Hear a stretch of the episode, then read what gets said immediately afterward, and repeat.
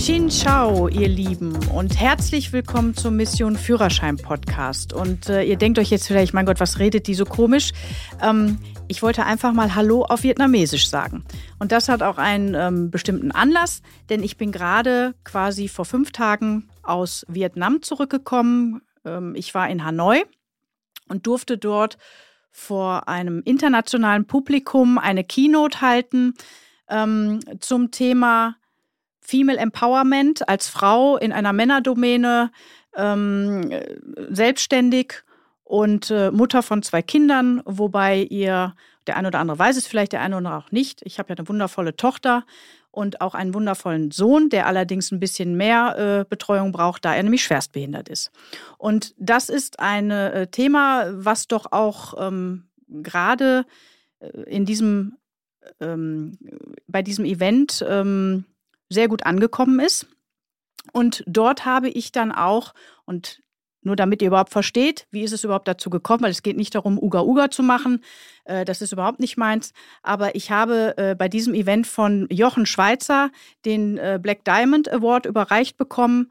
damit wurde ich ausgezeichnet, was mich auch wirklich sehr demütig gemacht hat und auch ein bisschen stolz tatsächlich, da habe ich aber Jochen Schweizer kennengelernt und zwar den Jochen Schweizer, ihr kennt ihn vielleicht aus der Höhle der Löwen. Ähm, der Typ ist auch echt eine Maschine, muss man wirklich sagen. Und ähm, ich äh, habe mit ihm etwas länger das Vergnügen gehabt und konnte mich da ein bisschen austauschen und habe da auch ein paar ganz gute Tipps für euch bekommen.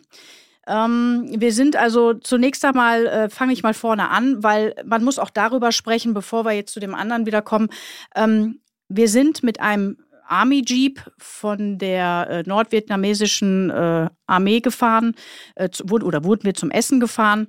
Und ähm, das war ein echtes Erlebnis, weil wer schon mal in Hanoi äh, unterwegs war, ähm, ich weiß gar nicht, wie ich es nennen soll. Also der Straßenverkehr, das ist der Wahnsinn. Ähm, ich hatte eigentlich mehr oder weniger das Gefühl, dass ich mehrfach äh, gestorben bin, alleine nur vom Hingucken. Ähm, wir standen also an einer Ampel. Ich habe das auch fotografiert. Ich kann es euch jetzt schlecht erklären, aber ich werde dazu auch, ähm, auch zu den Gesprächen mit Jochen Schweizer und so weiter, der Awardverleihung auch ein YouTube-Video online stellen. Es werden mehrere Reels auch kommen. Also abonniert einfach den Kanal bei Instagram oder äh, YouTube oder wo auch immer ihr das Ganze verfolgen wollt und ihr werdet die Bilder auch dazu bekommen. Ähm, wir standen also da an der Ampel und dann kam eine Familie neben uns äh, vorbeigefahren auf einem Vespa-Roller. Und es ist wirklich ungelogen es waren fünf Personen da drauf. Zwei Erwachsene und drei Kinder. Und zusätzlich noch der Hund der Familie, so ein kleiner Pudel, der stand dann noch und äh, äh quasi mit den Hinterpfoten auf der Sitzbank und vorne auf dem Lenker. Ich habe sowas noch nie gesehen. Also ähm, das, das muss man erlebt haben. Ähm, sowas wie Vorfahrt, Vorrang, rote Ampeln, grüne Ampeln, Schilder, das zählt da überhaupt gar nicht. Die sind einfach gefahren. Links abbiegen, das war eigentlich eher sowas wie Reißverschlussverfahren, weil es fuhr alles gleichzeitig, die fuhren durcheinander durch. Aber Leute, das Faszinierende war, es hat funktioniert. Es hat funktioniert. Und ich habe das wirklich auch mit extrem, ähm, mit extremer Aufmerksamkeit auch verfolgt und habe mich gefragt, wieso funktioniert das hier und bei uns eigentlich nicht? Und was mir sehr aufgefallen ist, die Leute fahren dort mit sehr viel Empathie und sie achten aufeinander. Sie gucken einander an. Während wir, glaube ich, hier in Deutschland eher so fahren, okay, das ist jetzt hier das Recht und das ist das Gesetz und da halte ich mich dran und wenn der andere nicht, dann hupe ich und reg mich auf. Ja? Also man geht sehr achtsam da um und es funktioniert tatsächlich. Aber Ladungssicherung, boah, Wahnsinn. Also was ich da gesehen habe, ähm, ich, ich kann es gar nicht in Worte fassen. Muss man mal erlebt haben. Also wenn ihr die Möglichkeit habt, kann ich euch nur ans Herz legen, macht das mal. Ja, ähm, das war auf jeden Fall sehr interessant und ähm, wir sind dann auch, und jetzt kommen wir wieder zu der Geschichte mit Jochen Schweizer, wir waren dann eben auch essen und mir wurde dann auch mitgeteilt, dass ich eben den Award verliehen bekomme und ähm, dazu äh, wurden wir dann mit einem Wasserflugzeug in die Halongbucht geflogen, was also auch äh, sehr aufregend war.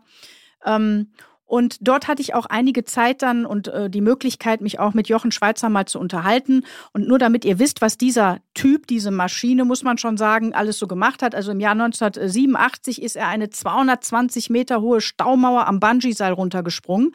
Und tatsächlich, er wusste nicht, ob das passt oder ob, er, ob es vielleicht nicht passt, ob das Seil zu lang ist oder ob das alles so. Es ist Mathematik, das hat er gesagt, aber naja. Es hat geklappt, er lebt, ja.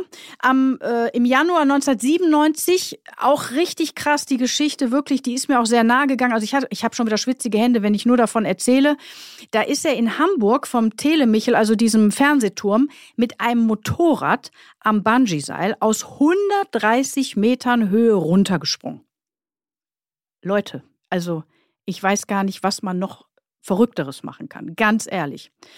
Und ähm, sein letzter Sprung, den hat er gemacht im äh, äh Juli 1997. Da ist er an einem 380 Meter langen Bungee-Seil aus 2500 Meter aus einem fliegenden Helikopter gesprungen. Und ähm, das Seil dehnt sich natürlich dann auch extrem lang. Und er wusste auch hier nicht, ob er das überlebt, ob das Seil das hält. Er hat zwar immer gesagt, Bianca, das kann man alles mathematisch berechnen, aber ich wusste es nicht. Wir hatten auch keinen Test. Und niemand zuvor hat es gemacht. Er ist nämlich da auch immer noch Weltrekordhalter. Also wirklich Wahnsinn. Und ich möchte jetzt, wie gesagt, gar nicht Uga Uga oder äh, dieses, ach, ich habe einen Preis oder mit Jochen Schweizer, so darum geht es gar nicht sondern wo es mir umgeht, dass ihr wisst, ich habe einfach mich mit so einem Menschen unterhalten dürfen, worüber ich auch sehr dankbar bin. Und ich habe mir diese Gelegenheit natürlich auch nicht nehmen lassen und habe direkt mal nachgefragt, hör mal Jochen, weißt du, ich habe unheimlich viele Fahrschüler und Fahrschülerinnen, die unfassbare Angst vor dieser Führerscheinprüfung haben oder manche eben auch einfach vor dem Autofahren oder was auch immer. Hast du vielleicht einen Tipp für meine Schüler?